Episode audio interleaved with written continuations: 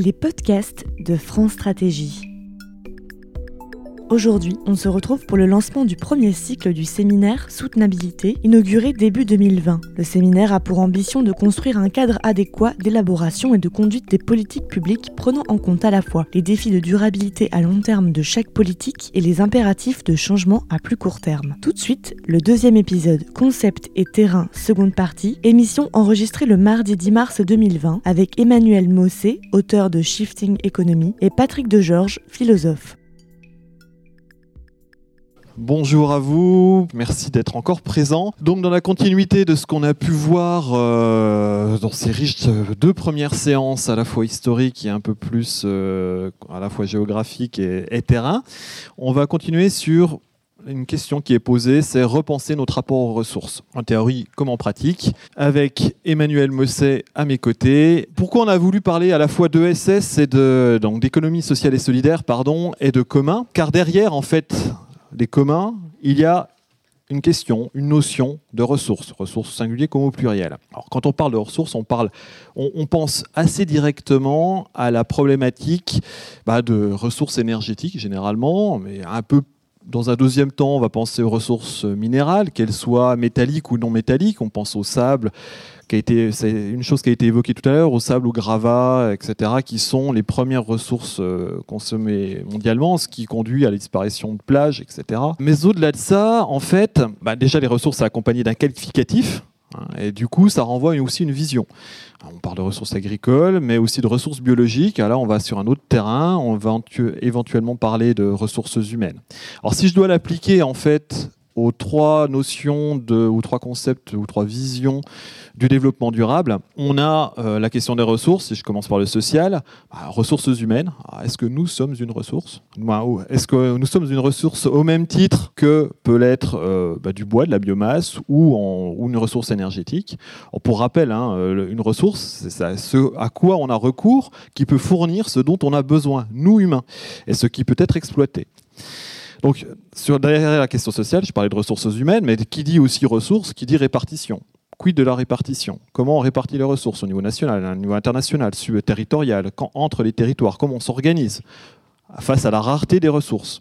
Au niveau environnemental, on exploite, on surexploite, mais on, interroge notre rapport euh, déjà aux ressources, mais il faut aller peut-être plus loin, il faut interroger peut-être notre rapport avec le vivant, voire même l'inerte. Il y a tout un, euh, un développement du droit, en tout cas, non pas seulement de l'environnement, mais aussi du droit, du droit du vivant, du droit de rivière, des droits des fleuves, de régions, de biorégions, qui est en train de se développer. Et c'est pas sans rapport avec l'étude et notre rapport, ou à notre questionnement en tout cas qu'on peut avoir autour de ça. Il y a notre rapport à la santé, euh, les épidémies assez récentes. Euh, je ne sais pas sur le Covid, j'ai pas pu le vérifier, mais en tout cas, l'Ebola est en rapport avec notre surexploitation des ressources. On artificialise, du coup, les espèces vivantes ou non vivantes sont obligées, euh, moins plus inertes comme, euh, pas non vivantes, mais je pense à la biomasse, sont obligées de se déplacer pour survivre, et du coup, ça rend plus poreux, en tout cas, les les barrières sanitaires et du coup on peut se retrouver avec une diffusion de, certains virus. Et au niveau économique, euh, bah, tout simplement les ressources généralement, en tout cas dans l'économie marginaliste, les ressources sont généralement vues comment? Comme étant un euh, processus qui interroge la rareté. Or, généralement, dans les processus marginalistes, on va regarder essentiellement la formation des prix et finalement la quantité est laissée de côté. Ça occulte en fait les sciences, les lois qui régissent en fait notre système Terre, qui sont les lois de la thermodynamique et les lois de la biologie évolutive. Pour rappel, la thermodynamique, c'est quoi? Elle nous dit quoi actuellement? Elle nous dit qu'il y a des impasses de pensée en fait dans le système actuel. C'est qu'il nous faut de plus en plus d'énergie pour produire de l'énergie. Il nous faut de plus en plus d'énergie pour produire des métaux qui vont nous servir à produire des éoliennes, qui donc vont nous servir à produire de, l'énergie. Donc il y a cette boucle matière, énergie qui est fondamentale à prendre en compte. Et donc il y a des cadres oubliés, comme le est-ce que le découplage est possible, et il faudra, il faut les dépasser en interrogeant cette notion de ressources. Et on va l'interroger comment? À travers euh, bah, les communs. On va s'interroger sur comment aller au-delà de la résilience. Il y a eu la question des usages, usage des ressources tout à l'heure, hein, usage, partage, etc.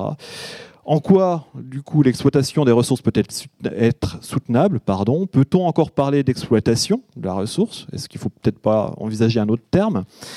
Quelle est la réponse des communs et comment changer éventuellement de référentiel. Donc beaucoup de questions, je vous laisse la parole, mais la, question de la ressource est en tout cas centrale. Merci pour, l'invitation.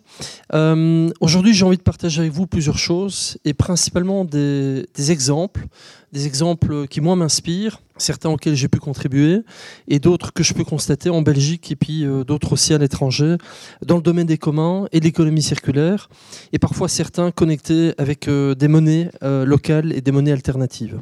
Euh, et en fait, toute la logique autour de ces exemples est inspirée par euh, l'approche euh, et la réflexion d'Albert Einstein, de dire qu'on ne peut pas changer le système dans lequel nous sommes aujourd'hui et les problématiques auxquelles nous devons faire face en continuant d'utiliser les mêmes outils, les mêmes modes de pensée que ceux qui les ont engendrés.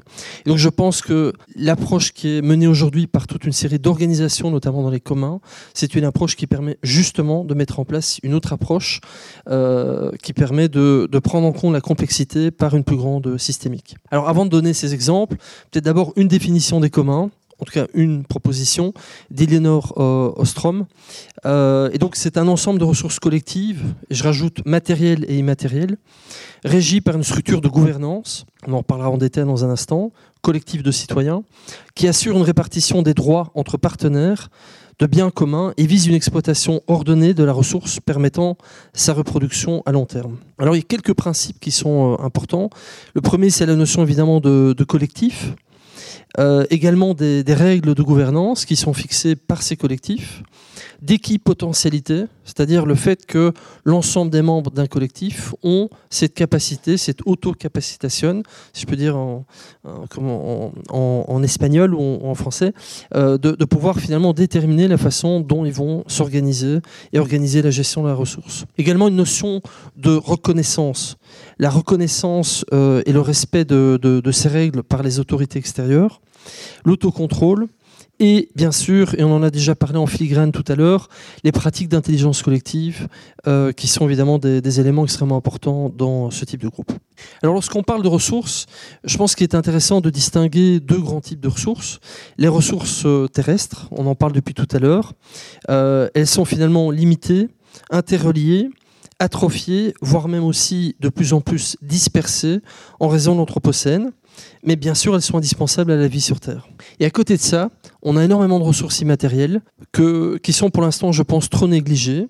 Alors les ressources immatérielles, c'est euh, la connaissance, l'intelligence, la conscience, dont on a parlé il y a quelques instants, notamment en Gironde. C'est tout ce travail d'alignement et de, de conscience. Et je pense qu'en fait, ça constitue des accélérateurs de solutions. À partir du moment où on les relie, elles sont beaucoup plus riches et elles sont bien entendu illimitées, totalement illimitées. Donc on peut en utiliser autant qu'on veut, on peut les partager, euh, les surexploiter, j'ai envie de dire. Pour le bien commun, euh, il n'y a pas vraiment de limite. Et donc pour venir maintenant à différents exemples, j'ai envie de commencer par la ville de Gand, euh, qui se trouve donc en Belgique. C'est une ville de 450 000 habitants, dans laquelle aujourd'hui vous pouvez découvrir 500 communs. Ça veut dire qu'il y a 500 collectifs de citoyens qui s'organisent. Et il y a eu euh, une explosion dans le nombre de communs euh, x10 en 10 ans. Euh, et donc ces collectifs s'organisent aujourd'hui pour fournir l'ensemble des fonctions vitales d'une ville, que ce soit l'éducation, la mobilité, le logement, l'alimentation, etc. Toutes les fonctions vitales d'une ville sont aujourd'hui disponibles à travers ces communs. Et donc, ces communs, euh, ils, se sont auto-organisés à partir d'initiatives majoritairement citoyennes. J'ai envie de vous citer différents exemples avec chaque fois des mini-innovations qui vont être, je l'espère, vous inspirer. Premier élément, le foncier par rapport à la gestion du, sol et aussi des bâtiments. Euh, parce qu'évidemment, dans les ressources qui sont partagées, il y a aussi euh, des terrains euh, des, bâtiments. Et un exemple assez intéressant, c'est De Nest, qui est une ancienne bibliothèque dans le centre de Gand, à côté de l'Opéra un espace de 7000 m2 euh, qui permet sur cet étage d'accueillir euh, toute une série d'initiatives. La ville a reçu 273 propositions individuelles et collectives pour euh, occuper cet espace. Et le mode de gestion qui est utilisé, c'est un mode de, gestion en sociocratie. Les impacts, c'est qu'il s'agit en fait d'un premier tremplin pour des collectifs qui n'ont pas de locaux, qui n'ont pas les espaces pour pouvoir déployer leurs activités en tant que commun. Et c'est également euh, un espace d'expérimentation pour créer aussi de nouveaux business models, si je puis dire, parce qu'on peut aussi parler de business model pour pouvoir être autosuffisant d'un point de vue économique. Et en fait, le rôle des pouvoirs publics dans ce cadre-là, c'est de créer un réel partenariat, de fixer bien sûr le cadre réglementaire, mais surtout, c'est d'avoir été extrêmement innovant dans l'appel à candidature qui était lancé et qui favorise les candidatures les plus collectives. Donc ceux qui ont remporté le marché, ceux qui occupent l'espace, ce sont les collectifs qui se sont le plus mutualisés et qui ont le plus d'impact régénératif, qui ont pu gagner ce marché. Et donc on voit un peu une dynamique différente. Il ne s'agit pas d'une compétition euh, à celui qui va être le plus fort, etc., ou le moins cher, euh, ou le, qui va apporter le plus d'avantages économiques, mais ici il s'agit vraiment d'un avantage par rapport à l'impact des, communs, justement. Un deuxième exemple intéressant concerne l'alimentation, euh, c'est Vervol. Euh, et en fait, cette, euh, cette organisation, aujourd'hui, propose à 4000, 4500 enfants de Gand de manger local, écologique et équitable. Il s'agit d'un million de repas par an qui permet en fait une autonomie alimentaire pour ces enfants et pour toute la chaîne de valeur. En fait, ils ont revu l'ensemble de la chaîne de valeur, depuis les, cantines, en réinstallant des, des, cuistots à l'intérieur, en gérant tout le transport de façon euh, à mobilité douce, et en répartissant les lots de l'alimentation, des aliments à, livrer dans ces différentes écoles, de façon à pouvoir garantir un système pérenne. En fait, ce qui est absolument génial, c'est que même si demain la bourse devait s'écrouler, même si demain les banques devaient s'effondrer, les enfants continueront à manger, les agriculteurs continueront à, être payés, euh, même euh, avec un prépaiement, un système de prépaiement, et tout ça continuera de fonctionner euh, parfaitement bien. Donc je trouve ça intéressant comme approche dans l'économie réelle, locale, ancrée. Un autre exemple, euh, en, termes de mobilité, toujours à Gand, c'est euh, le collectif euh, Dégage, qui mutualise en fait toute une série de véhicules depuis une vingtaine d'années. Aujourd'hui, ils en sont à 280 voitures, 48 cargo bikes et autres vélos, et ils réunissent 2745 membres. L'impact qui enfin, les impacts qui sont absolument géniaux, le premier, c'est le fait que les ménages qui utilisent euh, ces différents véhicules, qui les mutualisent, ont réduit leur budget de dépenses de 80%. Donc quand on parle des enjeux à la fois environnementaux, également au niveau social, on voit qu'ici, pour certains ménages, mais ça peut parfois être compliqué le, budget en termes de mobilité, eh bien on voit qu'ici, on arrive à réduire le, coût euh, pour pouvoir se, se déplacer. Deuxième élément, c'est le fait qu'il y a 2200 véhicules en moins sur les routes tout en ayant une disponibilité euh, quasi 98% euh, euh, d'avoir toujours un véhicule lorsqu'on en a besoin. Et alors, l'élément supplémentaire qui est extrêmement important à noter, c'est le fait qu'il n'y a pas d'effet rebond. Parce qu'on pourrait se dire, ok, ce sont des ménages qui économisent de l'argent, et puis ils vont tous prendre un vol Ryanair pour partir de l'autre côté de, l'Europe. Eh bien non, il n'y a pas d'effet rebond parce qu'il y a une notion de collectif extrêmement importante, il y a une adhésion à une charte, à la charte de l'association dont ils sont membres. Ce n'est pas quelque chose d'extérieur, on parlait tout à l'heure de la, la notion d'humain ancré dans la nature parce que nous faisons partie de la nature. Là aussi, ce n'est pas une entreprise externe, c'est leur association dont ils sont membres et qu'ils co-gèrent entre eux. Le rôle des pouvoirs publics, c'est notamment la reconnaissance des contributions sociétales, la réduction du trafic, de la pollution atmosphérique, des endettements qui parfois peuvent, être problématiques pour certains ménages. Et donc, les pouvoirs publics ont décidé de rembourser la cotisation annuelle pour devenir membre de cette, association parce qu'il y a une reconnaissance de la contribution réalisée. Un autre exemple inspirant, euh, là on change de, région en, Belgique, c'est euh, le Limbu, c'est une monnaie locale euh, qui concerne la province du Limbourg, dans laquelle on peut retrouver 850 000 habitants. En fait, cette monnaie locale, elle a été créée par la province, donc c'est une initiative un peu, un peu différente. Là, on est plutôt sur du top-down, si on veut sauf que ça a été fédéré avec les, citoyens. Et cette monnaie permet de favoriser les gestes citoyens. Et donc il y a une carte monnaie locale euh, Limbu qui a, été créée. Et l'avantage, c'est qu'elle permet notamment de réduire la masse des déchets. C'est-à-dire que la province, l'autorité locale, a compris qu'il y avait un lien entre le fait de favoriser des gestes locaux positifs et d'autre part son budget au niveau local. Et donc la, province a directement vu qu'il y avait un lien immédiat entre la réduction des dépenses, la réduction des externalités, la réduction du coût de traitement des externalités, donc notamment le fait d'aller collecter et transporter ces déchets. Ils l'ont chiffré de façon précise. Et cette réduction de budget, il y a une partie de cette réduction de budget qu'ils ont allouée au projet de façon à pouvoir l'amplifier au maximum. Et ça, je trouve que c'est une dynamique quand même extrêmement intéressante. Il y a d'autres exemples en Belgique dont je pourrais peut-être parler tout à l'heure, mais je vais essayer de rester dans le timing, comme ça on aura suffisamment de temps pour les échanges, euh, c'est de rentrer dans une logique totalement différente où on n'est plus dans une logique de, subvention euh, qui est donnée en fonction de la couleur politique, en fonction des acteurs, mais qui est donnée de façon systématique parce qu'il y a en fait un, rôle euh, organique qui est reconnu dans les différentes contributions. Un dernier exemple que j'ai envie de, citer, alors là on, part en Italie, c'est un exemple qui malheureusement n'existe plus aujourd'hui, mais qui a existé et qui a fonctionné, et qui a permis de transformer une, localité de Riace. Donc le maire de, de Riace, à l'époque, euh, a, dû faire face à un afflux important de migrants, et on sait qu'aujourd'hui c'est encore une question extrêmement importante en termes d'intégration. Un petit village de moins de 2000 habitants qui a vu euh, apparaître 6000 migrants euh, débarquer dans le village. Alors, au début, il y a eu des phénomènes de gestes de, racisme, xénophobie, etc. Et finalement, euh, ce que ce maire a mis en place est un système absolument génial. C'est de prendre euh, cette, euh, cette, situation qui venait de l'extérieur au village pour la transformer de façon ingénieuse. Et donc, il a créé une monnaie locale. Et cette monnaie locale a permis de payer les migrants en plus, il y avait un problème de délai de paiement au niveau, euh, national où ils avaient un retard, de paiement. Cette monnaie locale a permis de payer les migrants, de payer une partie des indemnités auxquelles ont droit les, migrants. Et avec cette monnaie locale, la seule possibilité qu'ils avaient, c'était d'acheter des produits locaux. Et donc, on a un double phénomène intéressant. C'est que d'une part, les commerçants voient directement un intérêt d'être beaucoup plus sympathiques et ouverts vers les migrants, puisque ce sont leurs premiers clients, si on prend 6000 habitants nouveaux par rapport aux 2000 existants. Et c'est le fait de recréer une autre dynamique et des liens où les personnes vont se parler.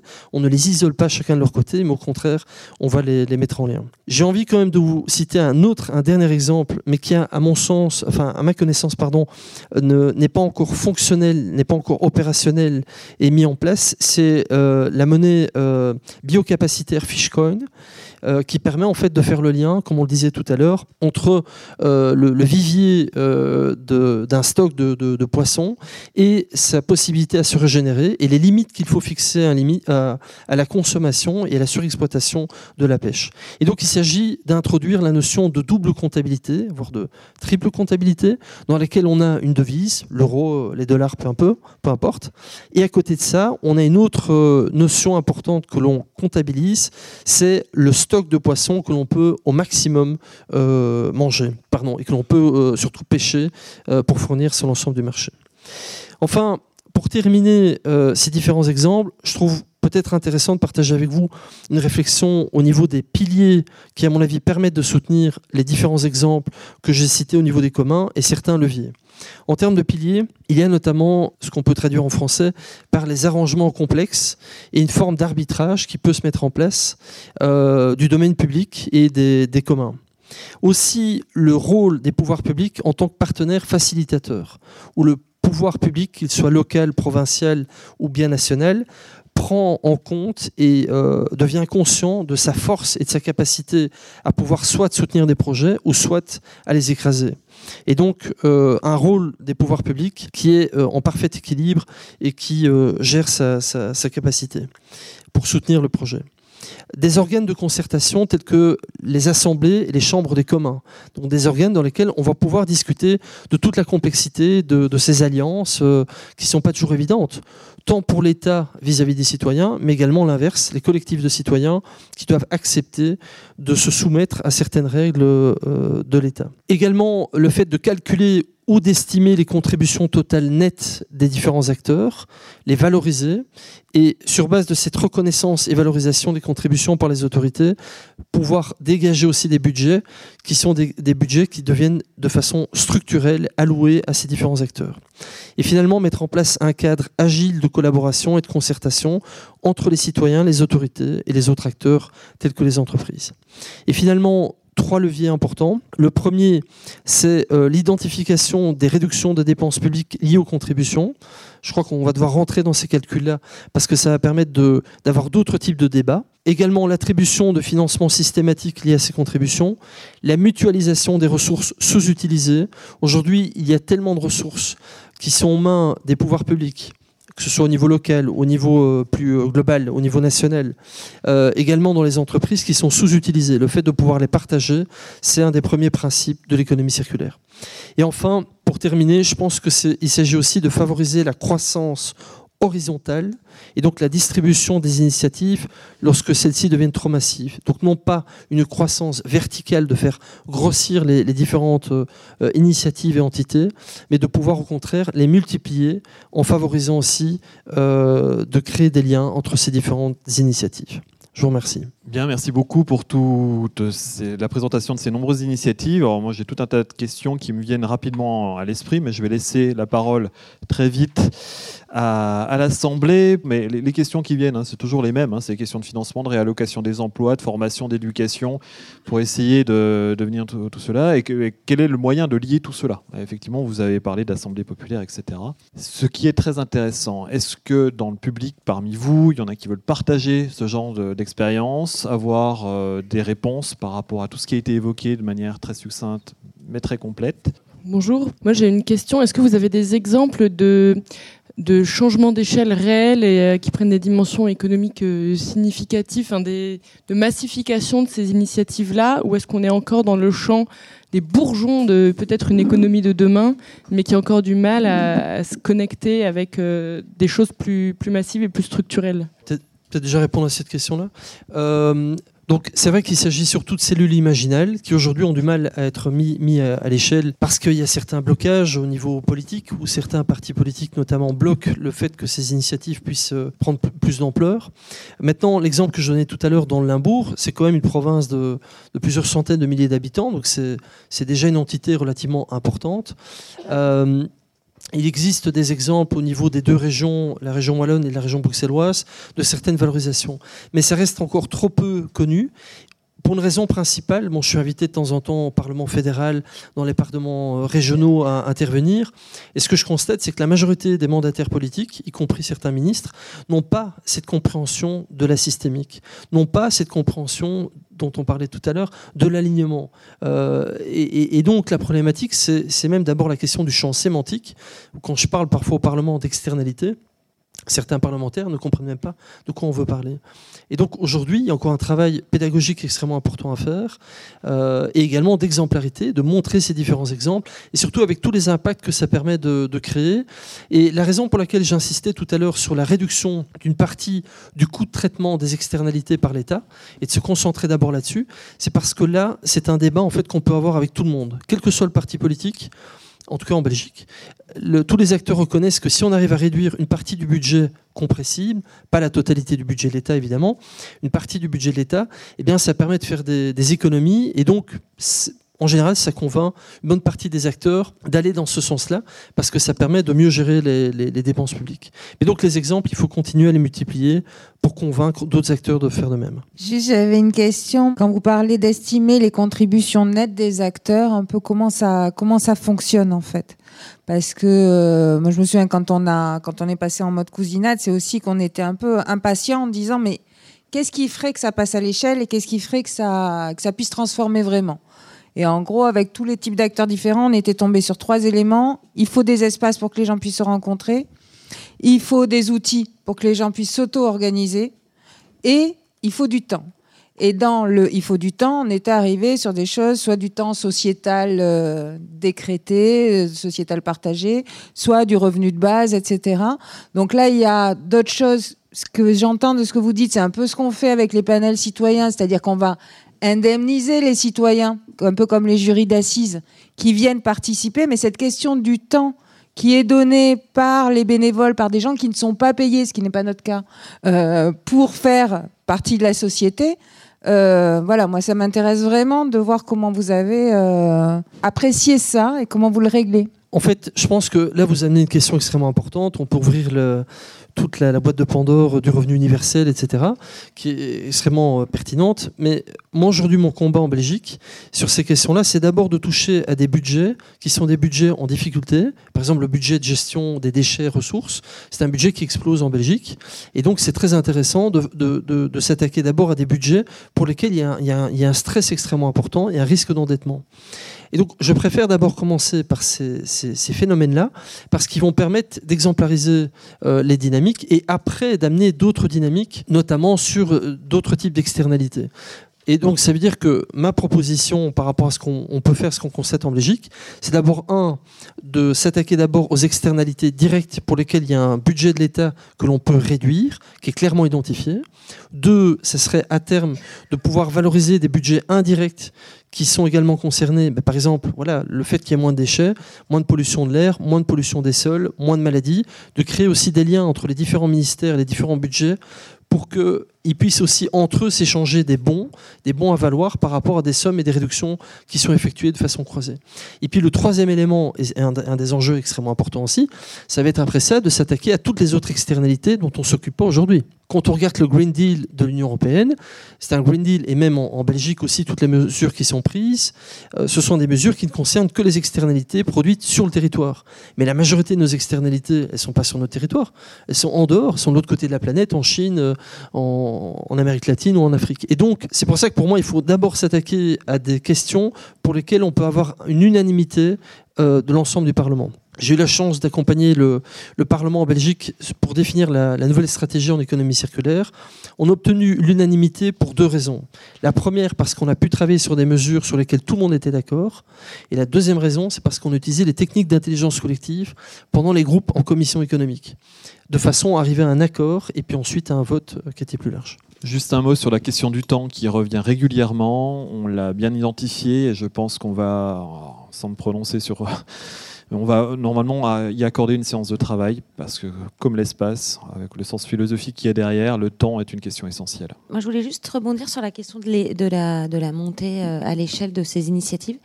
Est-ce que euh, que c'est l'objectif? Enfin, est-ce que c'est possible? Et est-ce que ça, ça pourrait exister en fait à l'échelle? Est-ce que c'est un on a toujours l'idée de, voilà, il faut essayer de trouver les moyens de monter. Mais en fait, est-ce que c'est la bonne question? Est-ce que c'est grave?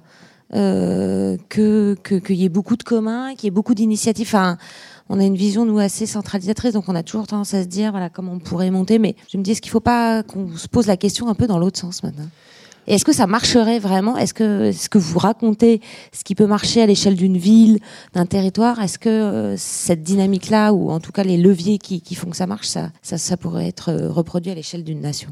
Je pense que la, logique de distribution, à mon avis, est beaucoup plus forte. D'une part parce que si on applique la, logique du biomimétisme dont on parlait tout à l'heure, euh, qui fonctionne quand même depuis des, millénaires, euh, euh, je crois que c'est au contraire la distribution qui va être beaucoup plus forte et beaucoup plus résiliente. Par contre, mettre à l'échelle certains éléments pour lesquels il y a une économie d'échelle et il y a un intérêt de le faire, je pense que ça a du sens un petit exemple. Les coursiers euh, qui s'organisent au niveau local en faisant la réinsertion sociale euh, dans, différentes villes, euh, je crois aussi en France et en Belgique, en Italie, etc., ont décidé de mutualiser la plateforme qui leur permet d'augmenter leur efficacité d'un point de vue logistique et aussi au niveau de la vente de leurs services.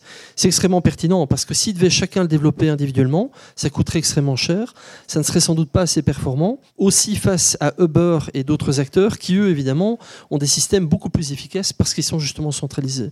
je pense qu'il faut choisir les éléments qui peuvent être centralisés et pour lesquels ça a plus de sens. Et je dirais que Michel Boens, qui est donc le, fondateur de la Peer-to-Peer Foundation, euh, s'exprime de la façon suivante en disant que tout ce qui est léger doit être le plus mutualisé, les connaissances, euh, les logiciels, etc. Alors après, on peut discuter de l'impact, euh, évidemment, de l'utilisation des logiciels. En tout cas, tout ce qui est le plus léger doit être le plus mutualisé possible. Et par contre, tout ce qui est lourd doit être le plus local possible. Moi, je suis un peu euh, effarée par ce constat que oui, euh, la, préservation de la ressource en eau, la transition écologique, euh, tout ça, c'est dans les priorités numéro un. En fait, aujourd'hui, c'est un constat partagé, mais que dans les projets donc qu'on va qu'on va co-soutenir, donc c'est des milliards d'euros. et notamment dans les territoires un peu en déprise, on reste en fait dans une logique de développement c'est-à-dire, euh, construire bah, des, usines, faire face aux demandes d'emploi. moi, on, me répond toujours et l'emploi et l'emploi. Donc il faut construire des usines, il faut construire des routes, il faut construire des, pavillons. Enfin, aujourd'hui, on en est quand même encore là, même si on partage le constat. Donc, on est quand même dans une forme un peu de schizophrénie. Et moi, je sais pas pour le coup, quand on dit à quelle échelle on peut agir, je pense que quand on est au ministère de la cohésion des territoires et qu'on peut coordonner euh, tout ça, les politiques publiques entre l'État et, les collectivités territoriales, on peut avoir une forme euh, de pouvoir, entre guillemets, mais bon, encore une faut être écouté. Et puis, encore une fois, euh, que répondre quand on... Enfin, par exemple, moi j'ai suivi le, plan de redéveloppement de la Creuse, donc qui repose aujourd'hui sur deux piliers. Donc on est dans une logique de bottom-up. Hein. Ce sont les élus qui nous donnent leurs idées pour revitaliser leur territoire. Donc on, a deux piliers aujourd'hui principaux, c'est euh, le cannabis thérapeutique. Bon, ça, ça fait mal à personne tant qu'il n'y a pas de, pesticides. Et l'autre et l'autre projet soutenu par les élus, c'est euh, c'est l'industrie du drone. Donc ils veulent accueillir des usines et développer le drone lourd en plein milieu de la Creuse. C'est compliqué euh, on parlait tout à l'heure de territoires euh, en déprise, les premiers qui seraient les derniers. Mais je me dis, ces territoires qu'on cible aujourd'hui comme des territoires en déprise, les Ardennes, la Creuse, etc. Peut-être que demain, si on changeait de prisme, ils seraient les premiers à, euh, pouvoir impulser des politiques de transformation, de résilience territoriale. Mais encore une fois, il faudrait ne pas vouloir passer par ce développement économique. Et, moi, je ne sais pas, comment dire ça et à qui, en fait. Ok, par rapport à cela, deux, réflexions. La première, euh, peut-être qu'il serait intéressant, peut-être que vous le faites déjà aujourd'hui, c'est d'inviter ces différents acteurs à remplir des schémas qui sont beaucoup plus systémiques, où finalement vous avez toutes les boucles systémiques de rétroaction et de valeur ajoutée euh, qui peuvent être décrites par ces différents acteurs. C'est-à-dire de voir, ok, on veut construire une usine euh, de drones ou peu importe, mais qu'est-ce que ça va avoir impact comme, euh, voilà, au, niveau, au niveau social? Qu'est-ce que ça va avoir impact au niveau du territoire? Au niveau, Et donc de voir comment ces différentes boucles se, se renforcent ou se déforcent, non pas à court terme, à très court terme euh, dans l'année, mais dans les, les 50, 80 plus années. Comment tout cela va pouvoir pérenniser une activité, tant économique, sociale, et également sur le territoire? Et puis, si on parle de la Creuse, c'est aussi de se dire, euh, finalement un peu ce qui était dit tout à l'heure en, Gironde, quels sont les grands enjeux de la région, de, la Creuse en l'occurrence.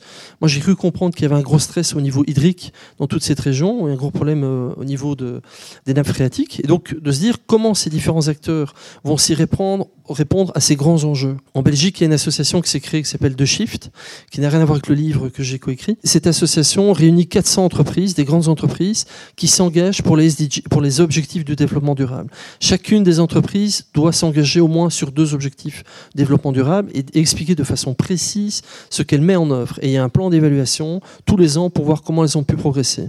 Je pense qu'il faut aussi les mettre au défi, en leur expliquant que les ODD, ce n'est pas qu'un défi pour les personnes qui travaillent à Genève ou à New York, mais ça les concerne aussi, euh, quelle que soit la région où ils se, trouvent.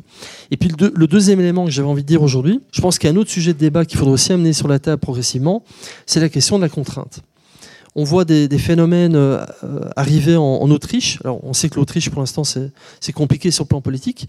Mais l'Autriche, je ne sais pas si vous avez entendu parler de ça, euh, l'Autriche a décidé d'imposer pour tout le transport euh, de fret, tout le transport de camions qui traversent l'Autriche, d'embarquer les camions sur des trains.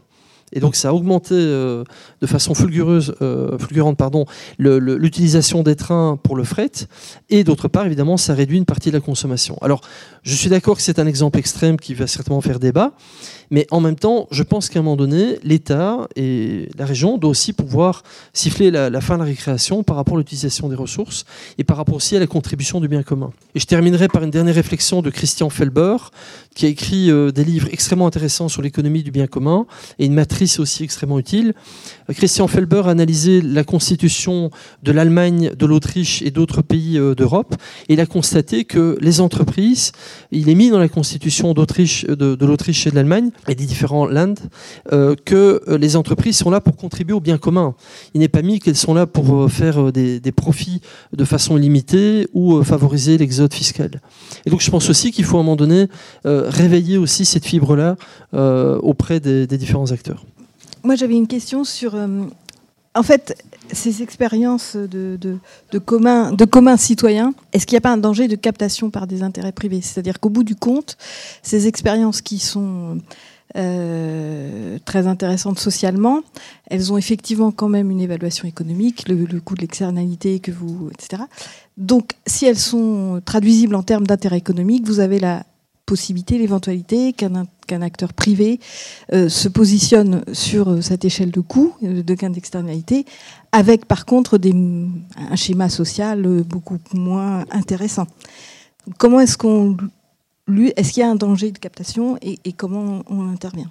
J'ai envie de répondre avec un autre exemple. Je fais partie du, comité sociétal d'une nouvelle banque qui est en train d'être créée en Belgique, qui est une banque coopérative qui réunit 120 000 euh, coopérateurs. Cette banque coopérative, je, vous le dis, c'est une déclaration officielle, ne sera pas rentable durant les quatre premières années.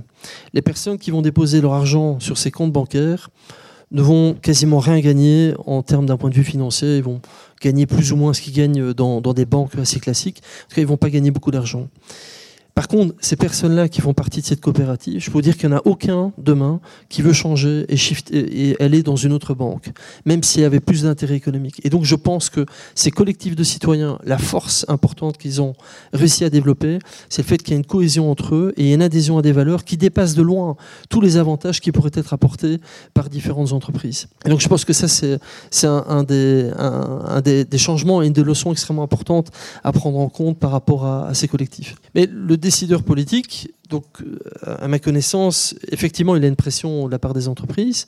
Euh, je pense qu'aujourd'hui, la, majorité des décisions, en tout cas je parle, je parle, pour la Belgique, sont prises au niveau politique en Belgique, que ce soit dans le monde syndical ou euh, au niveau politique autour d'un objectif qui est toujours le même, c'est la croissance.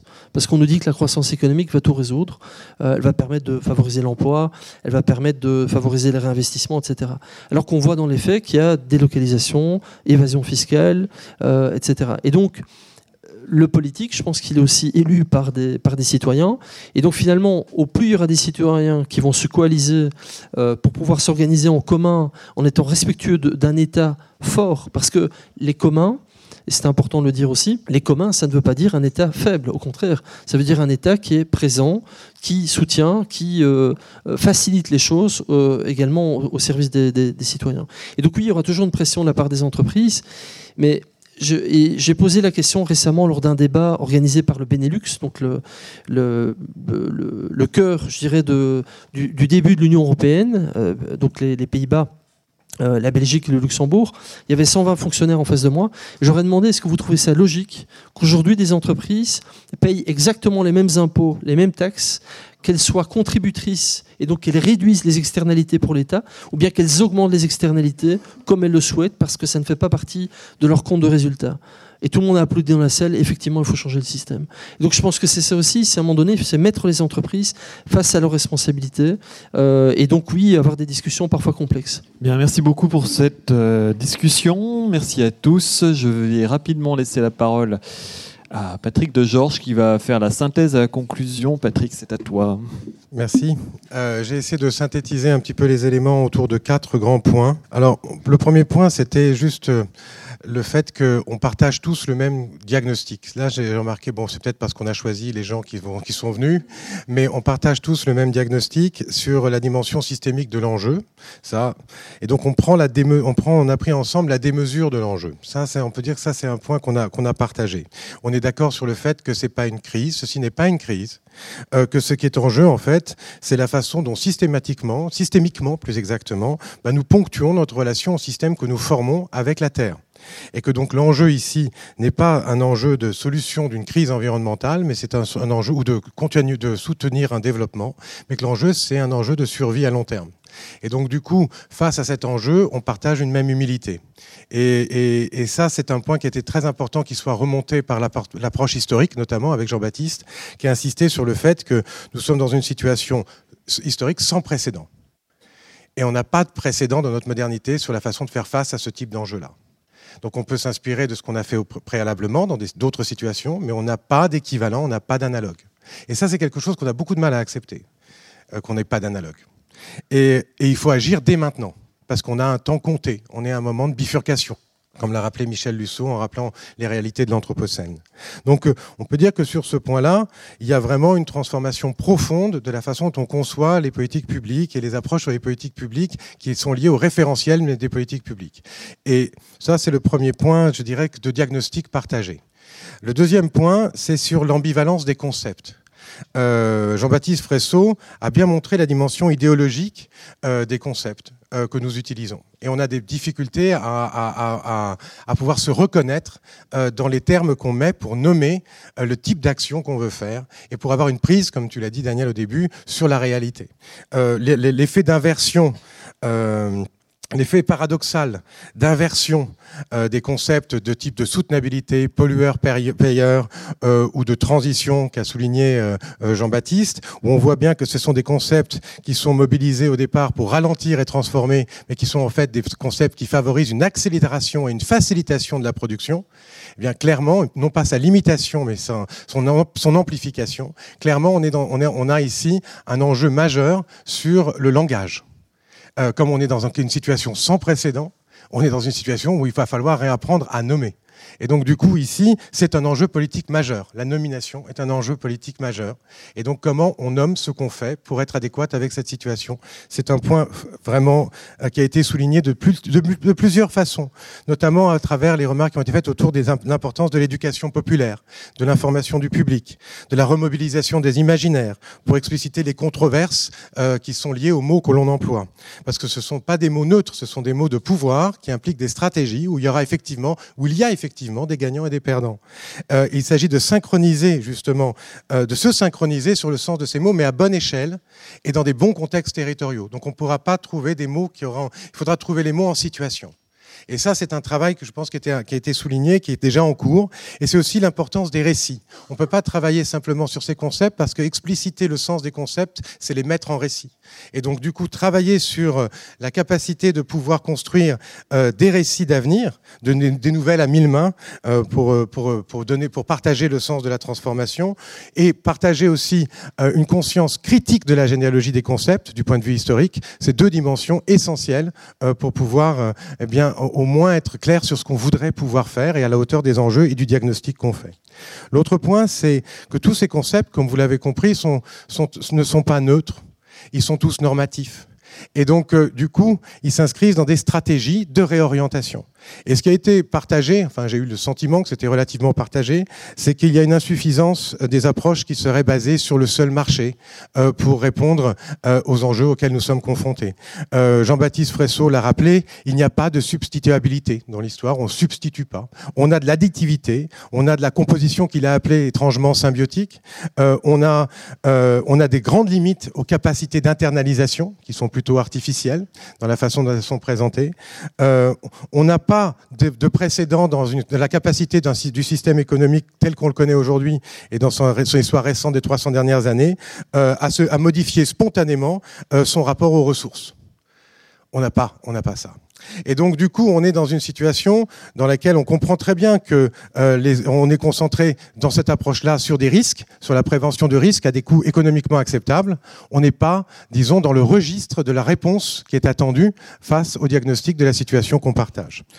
Maintenant, donc du coup, on se dit, ben, quel est le rôle de l'État là-dedans? Est-ce que là, on comprend bien que si on est dans cette situation où on ne peut pas en recourir, soit s'appuyer sur le seul, la seule logique de marché, on n'a pas de précédent, il faut redéfinir le rôle de l'État.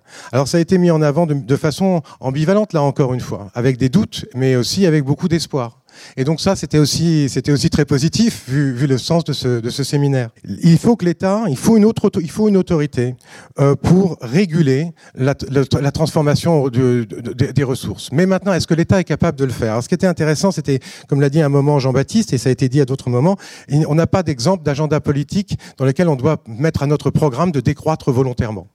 Et donc effectivement, c'est presque une aberration étant donné qu'on a construit les principes de l'État ici pour soutenir le développement économique. Donc comment est-ce qu'on va pouvoir faire une telle révolution dans le référentiel global de nos politiques publiques pour faire que l'État ne soit pas en situation de soutenir, développer, amplifier, accélérer la croissance, donc le développement économique, mais en situation d'accompagner et de soutenir son ralentissement et sa transformation? Comment est-ce qu'on va imaginer ça? Ça, ça je pense, c'est un enjeu qui est ressorti des échanges et on voit bien qu'on pourra peut-être le faire, de, qu'on en a les ressources. La pensée du rationnement, par exemple, était assez intéressante par rapport aux logiques économiques qui ont été mises en avant, mais on a aussi des doutes parce que euh, l'équipement de l'État pour pouvoir accompagner le développement économique est un, équipement techno-fonctionnaliste, comme l'a fort bien dit en termes d'aménagement du territoire, comme l'a fort bien dit Michel Lussot. Et donc, il va falloir ici qu'on soit capable euh, ben, de sortir de cette grille techno-fonctionnaliste que l'on a dans la façon dont on, a, on, a, on assoit le pouvoir sur les territoires. Et donc là, il y a une question de, fond sur le, le rôle de l'État et la structure du pouvoir d'État. Et enfin, les autres stratégies, les autres approches qui ont été mises en avant sont des approches qui s'appuyaient plus sur les enjeux de la société civile et les mobilisations sociales des citoyens. Donc une approche qui a été plutôt centrée sur les communs. Parce que si on a des doutes sur les capacités de l'État à déverrouiller les, dispositifs sociotechniques dans des logiques de transition, hein, on a parlé sur les transitions énergétiques, ben, en revanche, on voit qu'il y a des possibilités de s'auto-organiser, de se réorganiser à l'échelle des territoires, avec des modalités de gouvernance dites symbiotiques, encore une fois, de, des approches en équipotentialité ou en co-responsabilité, dans lesquelles les citoyens peuvent s'engager euh, dans des rapports d'entraide, développant des solidarités à l'échelle de collectifs, travaillant sur des futurs souhaitables en mode badcasting sur le territoire pour déterminer des, modalités d'agir en commun. Donc oui, effectivement, ici, on a beaucoup de, disons, une grande diversité. Euh, là, je ne vais pas, les énumérer, ce ne serait pas le propos, mais une grande diversité d'initiatives qui ont été échantillonnées euh, au cours de cette séance. Et donc, euh, ces approches par les communs et par les territoires sont sans doute une des voies à partir desquelles on va devoir une inspiration pour pouvoir répondre au diagnostic. Et enfin, il y a une autre stratégie qui est apparue et qui est apparue en lien avec celle-là, hein, très, tout à fait en conciliation avec celle-là, qui est finalement une stratégie du vivant. Et dans laquelle on fait penser finalement non plus euh, une stratégie de développement, mais une stratégie de prendre soin. Et, et, ça, c'est une approche qui, qui, qui, effectivement nous fait sortir du paradigme dans lequel on est engagé aujourd'hui, sortir du référentiel dans lequel on est engagé aujourd'hui. Ça nous permet de penser au-delà du développement durable. Et, ça, je pense que ce, ce, cette approche par le prendre soin, ou le soin, ou le care, ça a été évoqué. Hein. Je vous fais une restitution de la séance, je ne prends pas de position particulière, mais il me semble quand même qu'il y avait ici euh, un, axe euh, nouveau. Parce que, et ça a été dit de multiples façons. Euh, lorsque, Michel Serres a été évoqué, à propos du contrat naturel et de sa nouvelle préface, bien entendu. Moi, j'y étais très sensible, puisque je travaille avec l'Institut Michel Serres. Bien, ce qui était mis en avant, c'était les ressources de la symbiose. Hein, le contrat naturel est un contrat de symbiose. Comment est-ce qu'on repense des relations symbiotiques avec le vivant sur le territoire? Comment est-ce qu'on repense euh, des, alliances avec les éléments, avec l'eau, avec l'air, avec la terre, pour recomposer nos façons d'habiter et non pas nous protéger de la terre comme si elle nous menaçait, la terre avec un grand T, mais de déterminer avec elle des possibilités finalement en nous appuyant sur nos fragilités, euh, de pouvoir recomposer nos façons d'habiter à l'échelle du territoire. Et c'est ce que Michel Lussot a, fortement souligné de façon euh, vraiment vraiment très claire. Enfin, dire, j'ai pas besoin de revenir trop sur le sujet, mais le point sur lequel il insistait vraiment bien, je trouve qu'il était vraiment important, c'était c'était cette idée que nous sommes un système ouvert. Il ne faut pas que nous continuions à nous penser comme si nous pouvions nous protéger de ce dont nous dépendons. Et donc, en tant que système ouvert, nos sociétés est un système ouvert sur la Terre. On le voit avec euh, les impacts du réchauffement climatique, les conséquences sur nos, sur nos santé euh, de, de, de, la destruction de la biodiversité. Ben, à partir de là, nous pouvons à partir de cette dimension d'ouverture, qui est une dimension essentielle, inhérente au vivant, ben, nous pouvons peut-être déterminer une autre inspiration stratégique euh, pour pouvoir euh, répondre aux, enjeux de l'Anthropocène. Et donc, du coup, ça, c'était un, point sur lequel je pense qu'il y avait un nouveau paradigme qui était en train d'émerger. Donc là, j'avance vite, hein, parce que je dois conclure rapidement. Mais sur ce dernier paradigme, pourquoi est-ce un nouveau paradigme? Ben, Parce que là, dans ce cas-là, ça a été dit de multiples façons. Je vais le répéter euh, de la façon la plus rapide possible. Eh bien, c'est que on sort du paradigme moderne de la soutenabilité parce que à partir du moment où on commence à ne plus se penser en extériorité par rapport euh, à la terre, par rapport au milieu dont nous dépendons, on ne pense plus en termes d'internalisation d'externalité, mais on porte à partir de ce que euh, Michel Lusso appelait nos vulnérabilités ou nos fragilités, pour voir comment à partir de ce qui nous ouvre au monde, on peut recomposer des alliances avec lui. Là-dessus, je trouvais que ça a été dit vraiment, euh, ça a été dit comme une inspiration possible pour changer le référentiel des politiques publiques. Et on l'a vu notamment avec les démarches en résilience. C'est cette, inspiration-là qui me semble, ben, qui me semblait la, plus, nouvelle, par rapport à ce, aux échanges qu'on a eus aujourd'hui. On voit ça de, multiples façons aussi par rapport au rapport aux ressources. Euh, c'était enfin une façon d'expliciter cette possibilité, notamment autour des ressources et par rapport notamment aux ressources immatérielles. La première chose, c'était de se dire que par rapport aux ressources, je vais sauter quelques étapes, mais pour illustrer les, les disons la, la, la, façon dont, dont, ce paradigme pourrait nous permettre de travailler, eh bien, euh, ressourdre c'est aussi le mot ressource. Ressource, ça veut dire aussi ressourdre. Ressourdre, ça veut dire surgir ailleurs. Contourner l'obstacle en surgissant ailleurs. Et passer par nos fragilités, au lieu de passer par des logiques, disons, qui sont des logiques de, renforcement, disons, de, nos, de nos capacités en défense contre les risques que nous suscitons, mais passer par nos fragilités, c'est une façon de ressourdre. Et cela veut dire qu'on peut effectivement changer nos rapports aux, ressources. On peut changer nos rapports aux ressources matérielles en ayant une approche régénératrice des ressources et non exploitante. On peut changer nos rapports aux ressources à l'échelle des territoires en proposant une, une, une approche des ressources qui est basée non pas sur la compétition par rapport à une rareté, mais sur, mais sur un rapport dans lequel c'est la coopération qui génère de la ressource de la ressource et pour de l'invention dans tous les domaines, dans le logement, on l'a vu dans la dernière présentation, dans la mobilité, dans l'éducation. Et donc du coup, on voit comment euh, un autre rapport aux ressources pourrait faire émerger d'autres modèles euh, de développement durable, d'autres, enfin de développement durable. Entre guillemets, on est au-delà du développement durable maintenant, mais d'autres modèles qui nous permettraient d'assurer, disons, euh, une justesse et une certaine justice dans la façon dont nous pourrons continuer d'habiter la Terre à l'avenir. Euh, moi, j'avais, aussi noté aussi que de la même façon, on pourrait repenser nos systèmes d'échange en se réappropriant euh, l'institution, sociale qu'est la monnaie et en l'adossant à la biocapacité des territoires. C'est une autre façon de manifester ben, le potentiel créateur de notre rapport aux ressources, par exemple. Voilà. Donc, euh, à partir de là, je crois que la seule chose que je pourrais remarquer, c'est que par rapport à ce paradigme du soin qui émerge, ces alliances par rapport aux vivants qui ont été mis en avant, ben, la seule, le seul mot qui, qui m'a semblé ne pas être prononcé, ça m'a surpris, c'est le terme de précaution. C'est comme si on l'avait oublié, comme si on avait été euh, brainwashé par euh, depuis 92 par le développement durable d'une certaine façon, et que du coup on se retrouvait en situation de même plus pouvoir renommer le, un sens de la précaution qui soit pas limité à ce qui est économiquement acceptable en termes de mesures à prendre. Et donc du coup peut-être que dans la réflexion qu'on aura pour la suite, il serait intéressant de voir comment ben, on peut peut-être réanimer ce principe de précaution euh, pour pouvoir euh, ben, réinventer et redéfinir le rôle du public dans l'arbitrage entre les intérêts privés euh, et les, inspirations, les aspirations au commun. Parce que ce qui a été dit dans la dernière pr présentation, c'est que les communs ont besoin d'être protégés par l'État. Il y a une incubation des communs par l'État qui est nécessaire, et donc il y a un repositionnement ici nécessaire du public, et peut-être que le principe de précaution pourrait être réinvesti en ce sens dans la suite de ces réflexions. Je vous remercie beaucoup. Merci. Bah merci à toutes et à tous. C'est vraiment fini cette fois. Merci à tous d'avoir écouté ce podcast de France Stratégie. On se retrouve bientôt pour le troisième épisode du cycle de séminaire Soutenabilité. Retrouvez tous les podcasts de France Stratégie sur www.stratégie.gouv.fr.